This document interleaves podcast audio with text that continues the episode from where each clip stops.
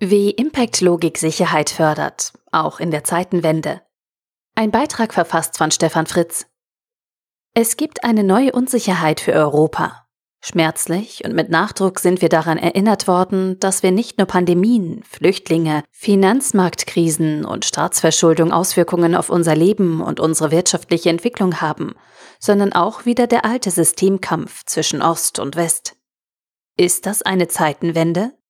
Für Menschen, die sich nur an die letzten 25 Jahre erinnern können oder wollen, sicherlich. Aber es ist auf jeden Fall ein Weckruf, dass wir uns mit Gendersternchen und einer einseitigen, CO2-fixierten Politik offenbar nur mit einer Teilwirklichkeit beschäftigt haben. Und es ist eben nicht einfach so, dass der Kalte Krieg wieder da ist. Mit China bestimmt ein neuer Spieler einen Teil der Regeln. Wir sind nicht mehr in den 1950er Jahren, in denen Unternehmen vor allem national geprägt waren und aus ihrer national verwurzelten Rolle weltweiten Handel mit anderen Märkten betrieben haben. Globalisierung war nach dem Zweiten Weltkrieg vor allem Handel von Rohstoffen und Endprodukten. Über den Handel mit Endprodukten konnten nationale Unternehmen Märkte und damit ihren Umsatz vergrößern. Bei einem Großteil der Rohstoffe ging es um Energie, vor allem Erdöl, und die USA haben mehrere Kriege begonnen, um die westlichen Interessen zu wahren. Wir sind auch nicht mehr in den 1980er und 1990er Jahren, in denen wir begonnen haben, Globalisierung neu zu denken, indem wir dank Digitalisierung Lieferketten über nationale Staatsgrenzen hinweg aufgebaut haben. Mit Vernetzung und digitaler Technologie konnten wir die Logistik immer weiter ausbauen und preiswerte Ostarbeitskräfte zur Erhöhung unserer Margen in weltweite Logistikprozesse einbinden. Dafür ist der weltweite Transport von Waren auf Tagesebene, ein weltweites Finanzsystem zur Abwicklung und eine zuverlässige Jurisdiktion über Landesgrenzen hinaus erforderlich. Die nationalen Staaten haben den Unternehmen eine hohe Sicherheit der Rahmenparameter zur Verfügung gestellt, damit diese Waren- und Finanztransaktionen mit Endprodukten, Rohstoffen, Zwischenprodukten und Dienstleistungen in hoher Frequenz abwickeln können. Diese Ära ist für uns Europäer und in besonderem Maße für uns Deutsche jetzt zu Ende gegangen. Für Amerikaner, Australier und Japaner, die alle keine enge Vernetzung mit Russland und der Ukraine pflegen, hat sich dagegen so gut wie nichts geändert. Die Zeitenwende ist nur für jene angebrochen, die sich an diese Art des Handels in Europa gewöhnt haben und dachten, dass dies ohne Absicherung nationaler Interessen geht. Es geht nicht um einen Deutschland-First-Gedanken. Es geht um die Anerkenntnis der Voraussetzungen für stabilen Handel. Unsere Wirtschaft braucht eine nationale Identität, die Risiken von Handel, Warenflüssen und Finanztransaktionen bewertet, schützt und vertritt. Das haben einige in den letzten 25 Jahren vergessen. Nur wenn wir nationale Interessen artikulieren, aussprechen und diskutieren, können wir ein geeignetes und gestärktes Europa entwickeln. Denn europäische Politik und Interessenvertretung kann es nur geben, wenn wir nationale Interessen erkennen, die sich zu einer europäischen Vision bündeln lassen.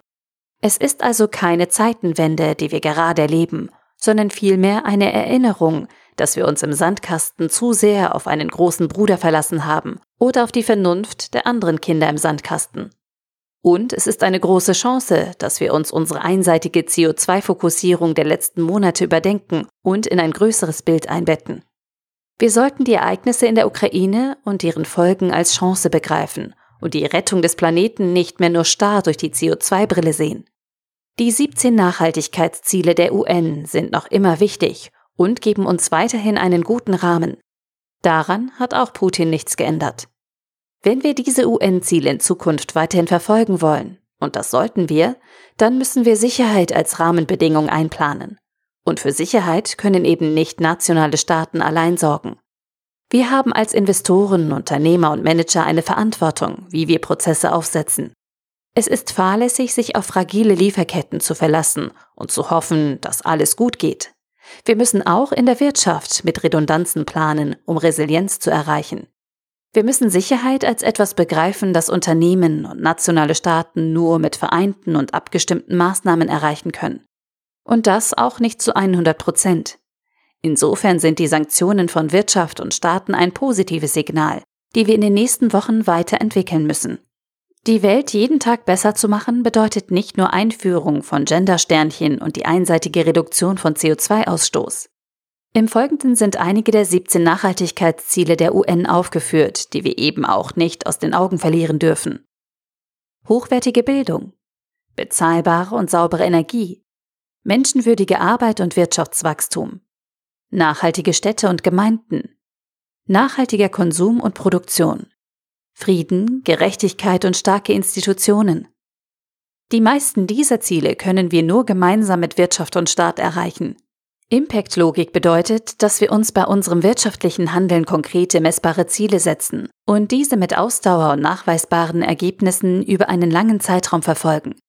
Impact Investing und Impact Unternehmertum helfen uns als Methode, die veränderten Rahmenbedingungen zu verarbeiten und zu bewältigen. Investoren, Unternehmer und Manager sollten sich darauf besinnen, dass wir Sicherheit für Handel und Wirtschaften nicht einseitig von Staaten fordern können, sondern selbst dafür handeln können und müssen. Die Nachhaltigkeitsziele der UN fördern Sicherheit für uns Menschen überall auf der Welt, wenn wir uns dafür einsetzen. Als Bürger müssen wir bereit sein, dass unser Staat seine und damit unsere Interessen vertreten kann. Dazu gehören Abschreckung, eine Armee und Drohpotenzial, das auch wirtschaftliche Sanktionen einbezieht. Ja, wir verspüren Unsicherheit.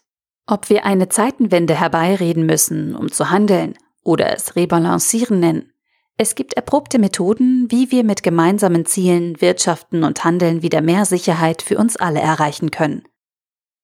Der Artikel wurde gesprochen von Priya, Vorleserin bei Narando.